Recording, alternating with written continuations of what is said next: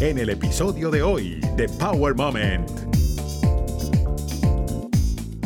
En este estudio es muy importante por eso, porque esto nos da la información de saber un poco más qué es lo que nos afecta en el medio ambiente, metales, este, plásticos, cosas así, que tal vez, especialmente en la comunidad latina, lo que tal vez muchas veces trabaja en, ya sea en construcción, trabaja en el campo, este, o en fábricas donde se, se procesan una cantidad de cosas, ¿no? Entonces, son cosas muy específicas para nosotros porque hacemos ese tipo de trabajo como comunidad. Entonces es importante saber cómo es que nos están afectando. Estás escuchando Power Moment con Paula Lamas. Hola, soy Paula Lamas.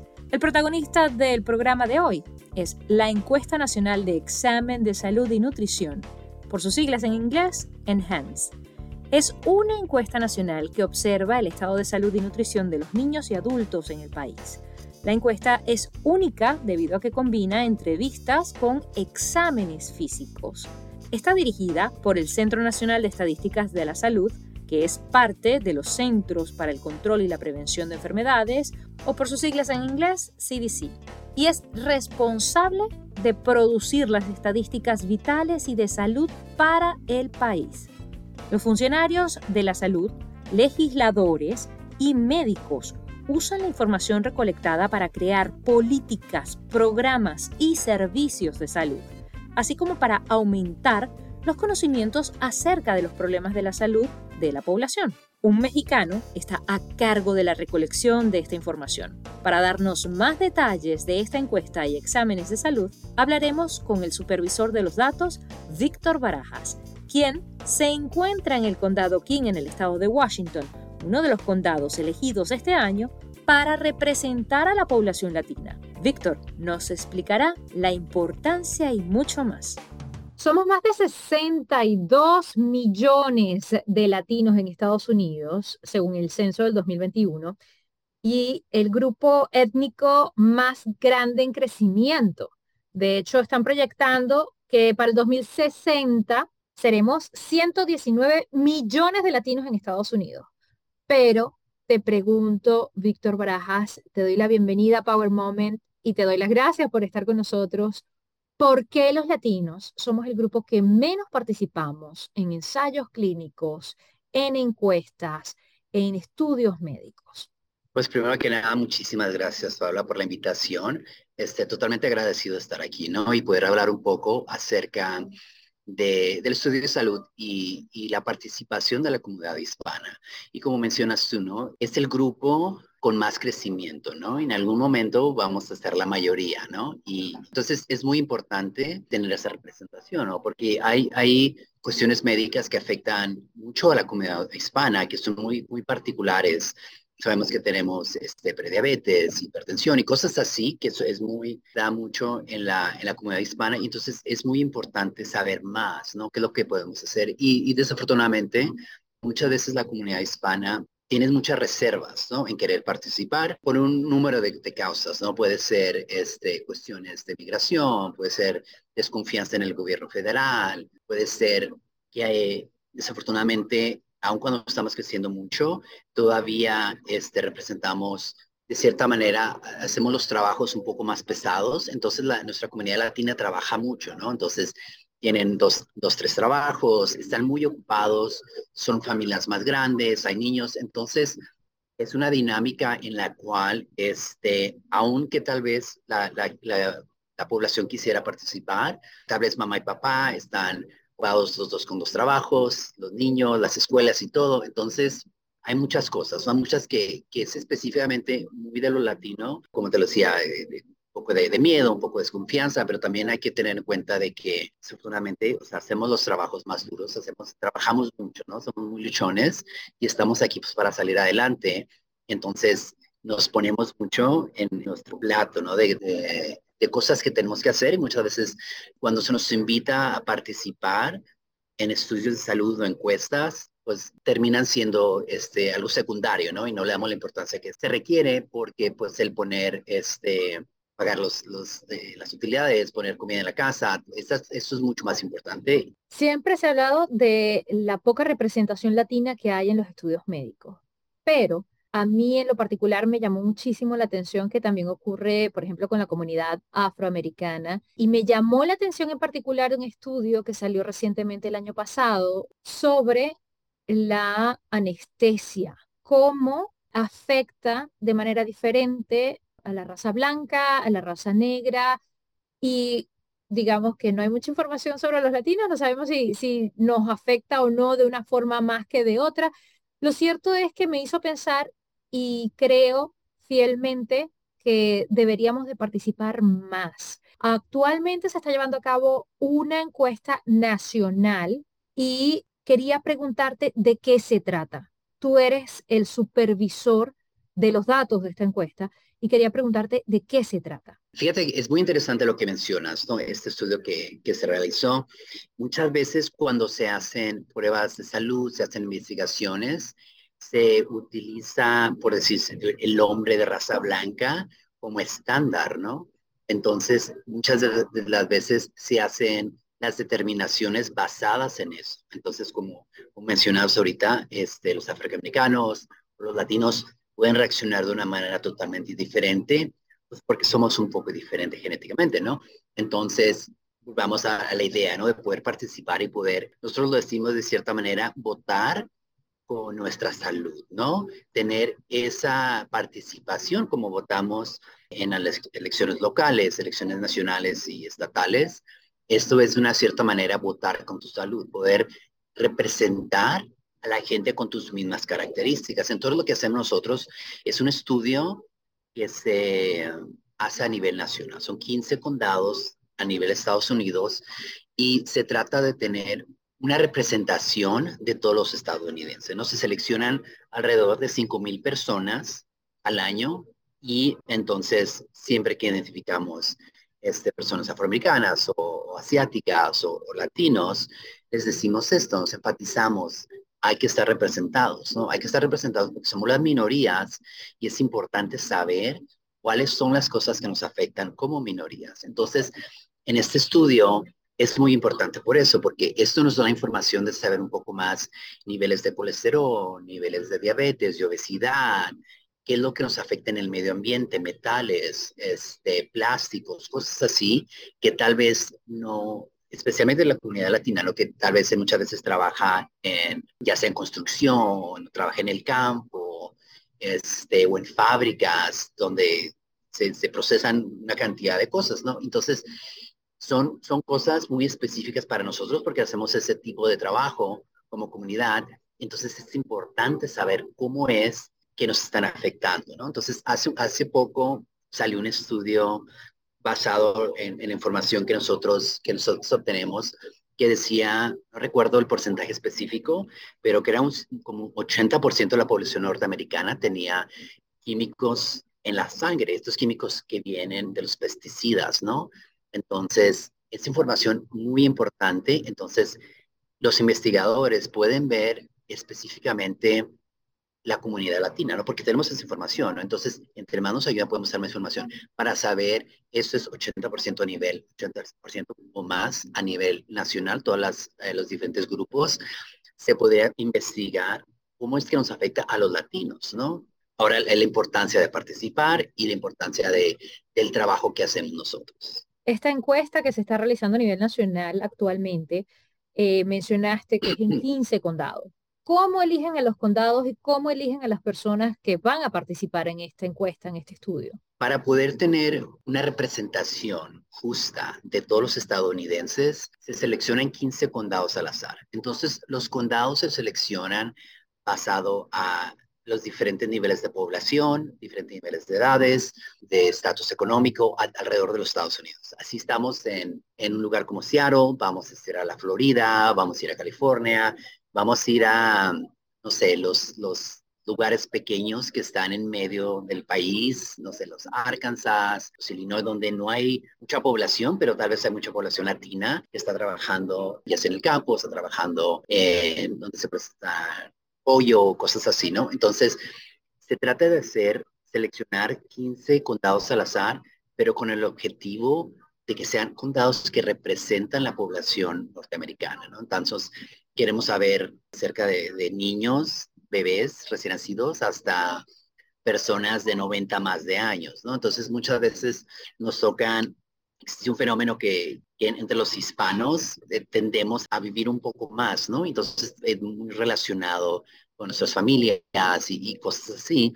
Entonces nos tocan hispanos de 80 a 90 años y, les decimos, ¿no? Es muy importante saber qué es lo que está haciendo usted, señora, qué está haciendo usted, señor, para mantenerse de buena salud. Es lo que hace con su familia, la comida que usted come, es lo que usted camina, o sea, es la importancia, ¿no? De, saber qué es lo que estamos haciendo para saber un poco más los hábitos de todas las personas, ¿no? Entonces selecciona esto con la idea de, de tener una mejor representación. Entonces, ahora cada vez que selecciona un condado, por ejemplo, aquí en King County, se divide en 24 diferentes secciones y esas 24 secciones podrían ser una manera de representar diferentes partes de los Estados Unidos, ¿no? En, en cuestión económica, en cuestión de raza y etnicidad, ya basado en eso, Estamos yendo a 800 casas y de esas 800 casas esperamos obtener cerca de 350 400 participantes para en un agregado a nivel nacional tener 5,000 personas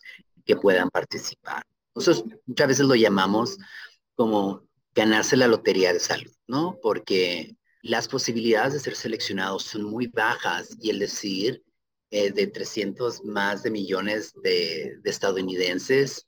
Yo soy de esos 5 mil que pudieron participar y pudieron proporcionar esta información para mejorar la salud de todos los norteamericanos. ¿Qué base de datos utilizan para saber que están contactando a familias hispanas o a personas hispanas, en este caso latinos? Porque, digamos, aunque usen un algoritmo, aunque usen una computadora, ¿cómo sabes que Pedro Pérez no es una persona filipina porque en Filipinas hay muchas personas que tienen nombres latinos también, ¿no? Fíjate que usamos la base de datos del censo, entonces toda la información que se usa para saber dónde están concentradas las diferentes poblaciones, todo es basado en la información del censo, ¿no? Entonces el censo nos dice que estas, se llama el census tract, aquí hay predominantemente hispanos, aquí predominantemente asiáticos, esa información se usa para poder tomar esa decisión en esta, en esta comunidad hay mucho más hispanos, entonces vamos a enfocarnos un poco más acá. Teniendo eso en cuenta, los hispanos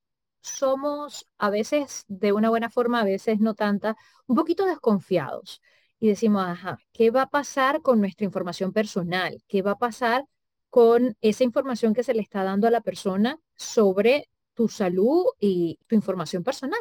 ¿Cómo protegen a esa persona se le está preguntando el estatus migratorio, se le está pidiendo algún dato sensible que pueda de repente la gente, digamos, abstenerse de participar por temor a algún tipo de, información que se pueda perder? Ah, claro, y es muy buena pregunta, ¿no? Ya que es muy normal, especialmente ahorita que, hay zafas y, y, constantemente nos están llamando, mandando textos con links que no debemos abrir. Entonces, es algo que pasa, ¿no? Muy constantemente. Entonces, lo que queremos enfatizar siempre nosotros es de que la información es totalmente segura.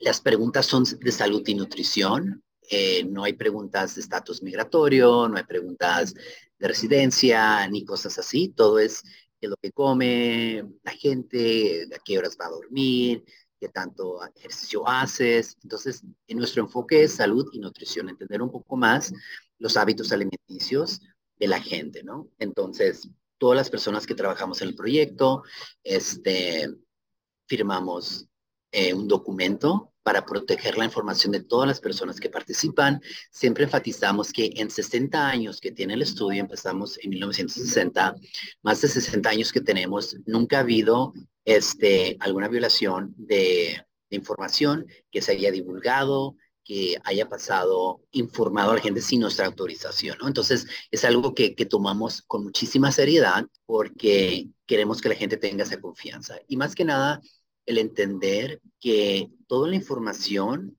es única y exclusivamente para crear estadísticas de salud. La información no está atada a Pedro Pérez, ¿no? De 35 años, ¿no? Para nosotros, Pedro Pérez es, es un número, es un hispano de 35 años, y entonces tenemos una persona hispana de 35 años que representa 65 mil otros hispanos de esa edad, ¿no? Es un hombre, 35 años, nada más. Entonces no es información que está atada a un hombre, a una persona, a una dirección, porque toda esa información se junta con todos los otros Pedro Pérez que, que hemos entrevistado alrededor de los Estados Unidos.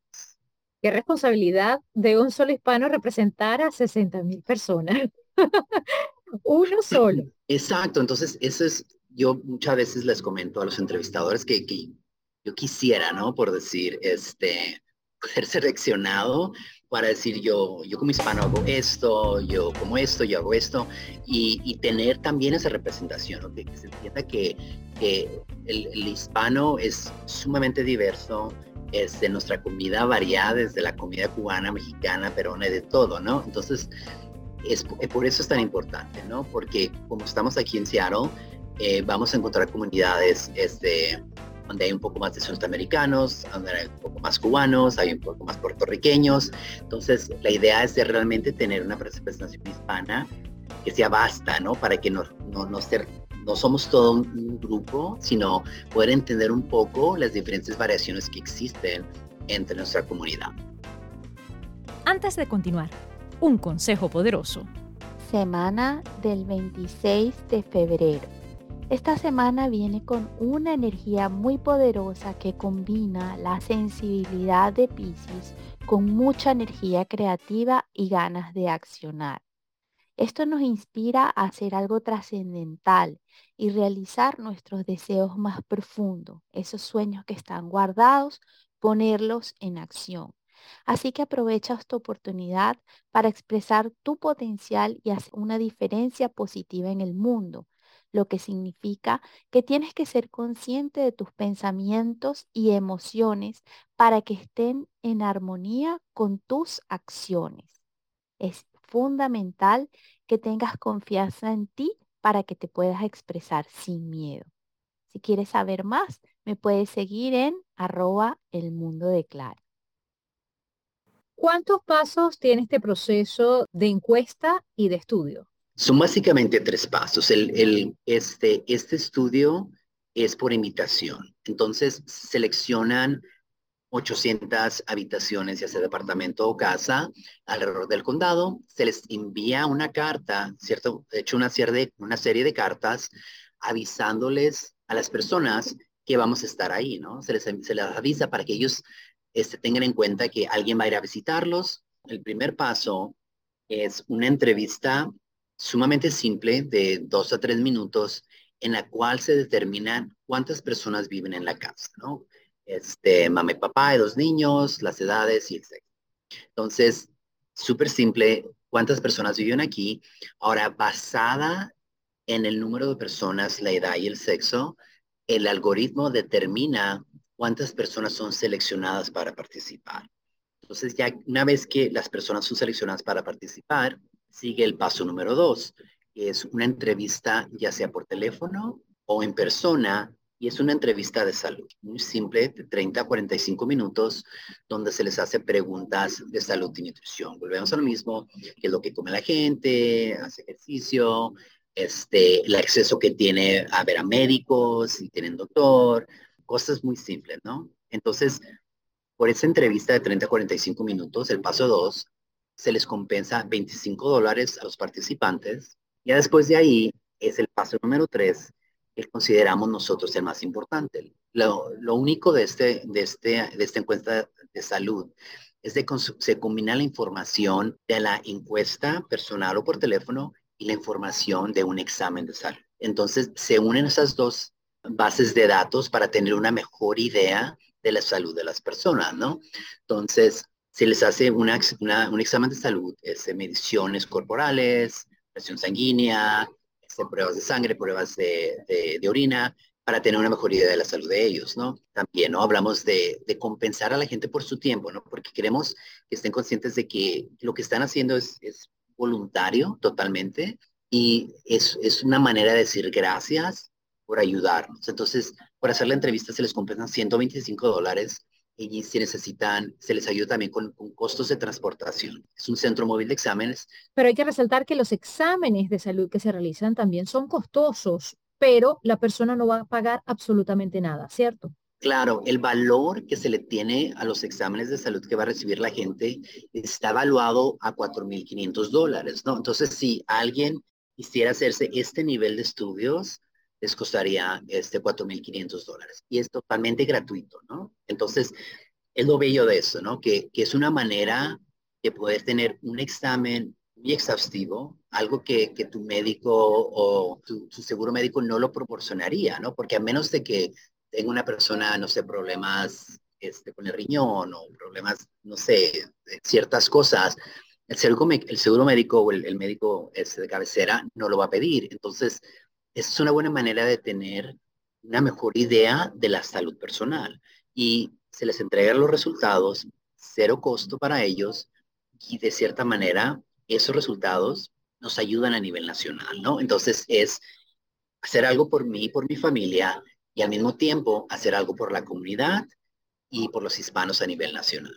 Habías mencionado que este tipo de encuesta y exámenes de salud se realizan anualmente. ¿Cuánta diferencia encuentran de un año a otro en cuanto a los latinos, por ejemplo? Fíjate que eh, podemos ponerlo de cierta manera antes de pandemia y después de pandemia, ¿no? Siento que la pandemia cambió todo, ¿no? Entonces, antes de la pandemia, las preguntas eran un poco diferentes.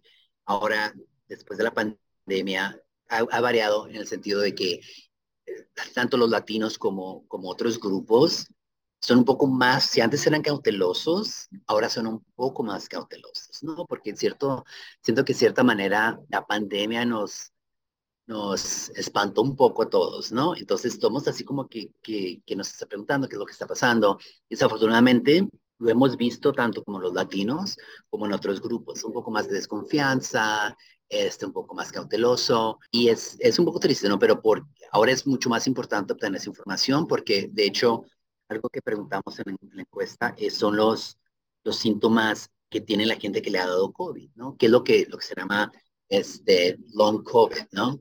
Entonces entender un poco cuáles, cuáles son los síntomas que tiene la gente que ha tenido COVID. Entonces, estamos muy enfocados también en saber un poco de eso y, y es por eso que, que, queremos obtener esta información, ¿no? Pero sí, siento que la, desafortunadamente, ¿no?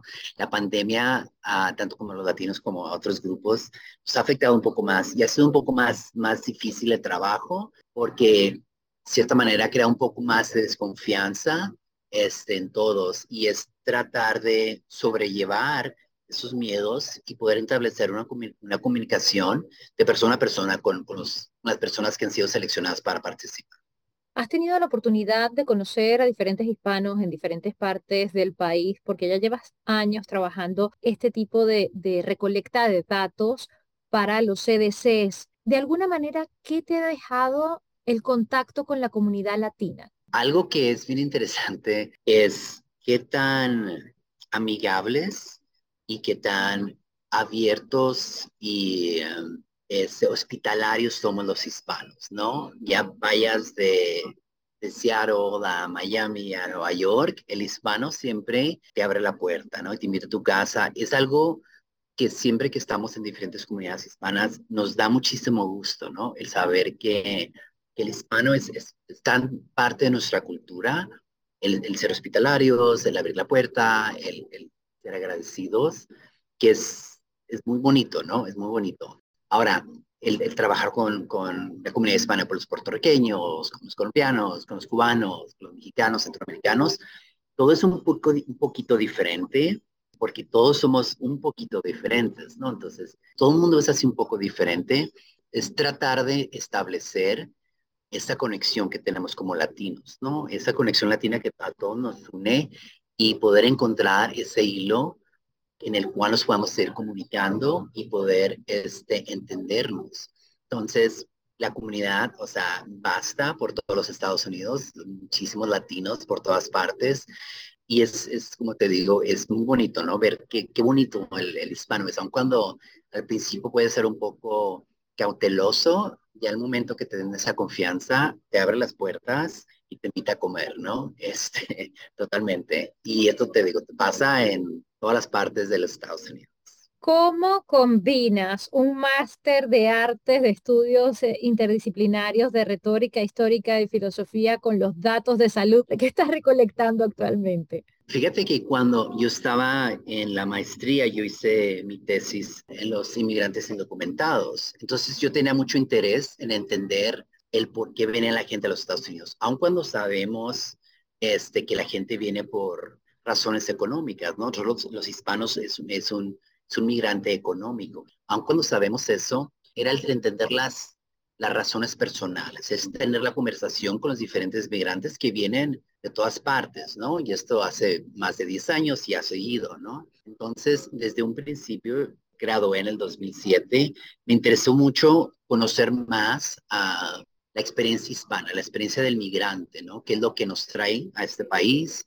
Y qué es lo que podemos hacer como comunidad para ayudar tanto al migrante y a los que estamos aquí ya, ¿no? Entonces, mis estudios son en, retórica, en filosofía, en historia, en todas estas cosas para como que tener una base de investigación, ¿no? De, para poder entender qué es lo que podemos hacer para, para obtener más información y comenzar a la gente de lo que hacemos es importante, ¿no? Entonces, siento que yo empiezo con, con hacer estudios con inmigrantes indocumentados y de ahí, este, después de mi maestría, me, me brinco a, a salud pública y trabajar recolectando datos de salud y nutrición a nivel nacional. ¿De dónde eres, Víctor? Yo soy de Ciudad Juárez, Chihuahua. No de Juárez, pero de Ciudad Juárez, Chihuahua, de, de la tierra de Juan Gabriel. Así mismo es. Y por ahí vi que creo que eres amante a las bicicletas y has hecho y has montado un montón de circuitos durante meses con diferentes comunidades. ¿Cómo haces para combinar de alguna forma esa pasión por la bicicleta con la comunidad? Fíjate que para mí, este, haciendo el trabajo este de salud pública y de salud y nutrición, eh, me doy cuenta de que el, el, estar en movimiento, el tener los recursos y los espacios para poder andar en bici, nosotros hablamos de la bici es algo que tratamos de promover como comunidad, porque una bici, no sé, de 30, 40 dólares, te lleva al mismo punto que una bici de 5 mil dólares, ¿no? Es del punto A al punto B. La, muchas veces la diferencia que hace es, es la infraestructura que existe, los carriles ciclistas, este, calles amplias, reducción de velocidad de, de coches. Entonces, para mí mi enfoque ha sido mucho cómo podemos hacer que a la comunidad este, sabemos, debido a estudios de salud, que entre mejore, entre más infraestructura exista para que la gente pueda este, hacer ejercicio, mucho más gente va a poder hacer ejercicio. Entonces, esto de andar en bici es mucho de, darnos a ver como, como ciclistas y darnos a ver como personas que usamos eh, el espacio público para que haya más espacio público, para que mucha gente, para que más gente pueda salir en bici. Entonces, mucho mucho de lo que hago yo, este, a mí me pregunta la gente, vas, andas en bici si hay este, eh, rutas de bici, bike lanes, como se le llama, y no, o sea, yo ando en bici en, áreas donde no las hay para que se vea que existe una necesidad de tenerlas, ¿no? Entonces, todo lo que se hace es para que la gente que, que no anda en bici o que tiene la curiosidad de andar en bici vea ciclistas, se vea un poco más de gente andando y moviéndose de esta manera y, que se inspire de cierta manera y que diga, no, pues también lo puedo hacer. Y más que nada crear esos espacios para que la gente pueda hacer ejercicio, para que pueda estar afuera y nada en contra de los coches, pero retomar un poco ese espacio de nosotros, ¿no? Si nos ponemos a pensar qué tan grandes son las, son las calles en comparación qué tan pequeñas son las banquetas, ¿no? Entonces es hacer un poco un modelo de cierta manera europeo en el cual el ciclista, el peatón, este, las personas con, con problemas de movilidad puedan obtener ese espacio que, que también ellos se puedan transportar y, y, y, decir, no solamente puedes este, transportarte en coche, pero también puedes transportarte en, en todos estos medios, de scooter, bici eléctrica, de otras otras maneras, ¿no? Y de alguna manera has conectado Juárez con El Paso un montón de veces. Ah. Rompiste la frontera de alguna manera. Fíjate que desafortunadamente para, para mi tierra natal, Ciudad Juárez, siempre ha tenido esa, esa mala fama de narcos y de cosas negativas, ¿no? Desafortunadamente. Y la comunidad del Paso, también México-americana, ve las noticias y dice, pues Juárez es, es peligroso, Juárez es esto, Juárez es el otro. Entonces, mi objetivo era, por medio de la bici, conectar las dos comunidades, poder decir, gente del Paso, vamos a Juárez para que lo vean desde la perspectiva de los ciclistas, una, dos, conozcan a la gente de Juárez y lo, lo maravillosa que es, lo, es de la manera que, que, que, los va a invitar a su casa, los va a invitar este, a comer y que puedan ver que mucha gente, o sea, viviendo en Ciudad Juárez, es luchona y, y, y aun cuando las cosas estén un poco peligrosas, la gente sigue luchando, la gente sigue saliendo, la gente sigue haciendo su vida y no deja que los problemas de seguridad los mantenga dentro de casa o, o les, les quite la vida, ¿no? En, el sentido de que no voy a hacer nada más porque tengo miedo, ¿no? Quitar ese miedo de, de estar fuera, ¿no? Entonces, cuando yo he llevado ciclistas y grupos del paso a Ciudad Juárez, cada vez que regresamos a los Estados Unidos, me dice Víctor, o sea, esto es maravilloso porque me doy cuenta que vive gente en Ciudad Juárez que, que sale, a comer, viven familias, la gente es, muy este, amigable.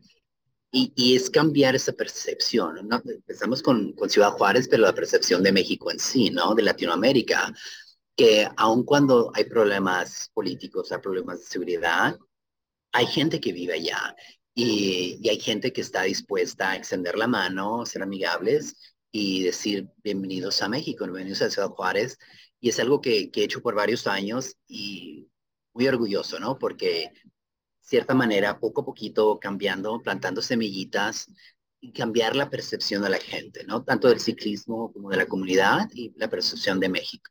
Muchísimas gracias, Víctor, por esa labor tan bonita, más allá de eh, pues intentar que los latinos, que los hispanos participemos en estudios de salud para estar representados, para saber qué pasa con nuestra salud, sino también por intentar romper esas barreras y demostrar que los latinos somos más que las noticias negativas, somos también seres humanos y con un poder de resiliencia muy, muy grande. No, muchísimas gracias y totalmente agradecido que bueno que estés haciendo esto y darle voz a los miles de latinos que existimos aquí, como dices tú, saluchones, amigables y que estamos aquí para hacer lo, mejor que podamos. No estamos aquí con una razón este, dejamos nuestros países de origen y estamos aquí echándole ganas y, dando la cara y poniendo nuestro país de origen en, en alto. Así que no se asusten si reciben una carta porque les van a tocar la puerta y es justamente para esta encuesta nacional de salud. Por favor, participe. Exactamente. Recuerden, hacer bien sin mirar a quién. Power Moment cuenta con música original del afamado ingeniero de sonido, productor musical y musicólogo, múltiple ganador de los Grammys americanos, Marcel Fernández. Además, cuenta con la prestigiosa voz del reconocido talento hispano de ESPN en español, Carlos Cataño. Power Moment no se hace responsable por los comentarios emitidos por los invitados. Recuerda seguir a Power Moment en las redes sociales, arroba Power Lamas, en Twitter e Instagram y en Facebook, Power Moment with Paula Lamas. Esta es una producción de GGSI.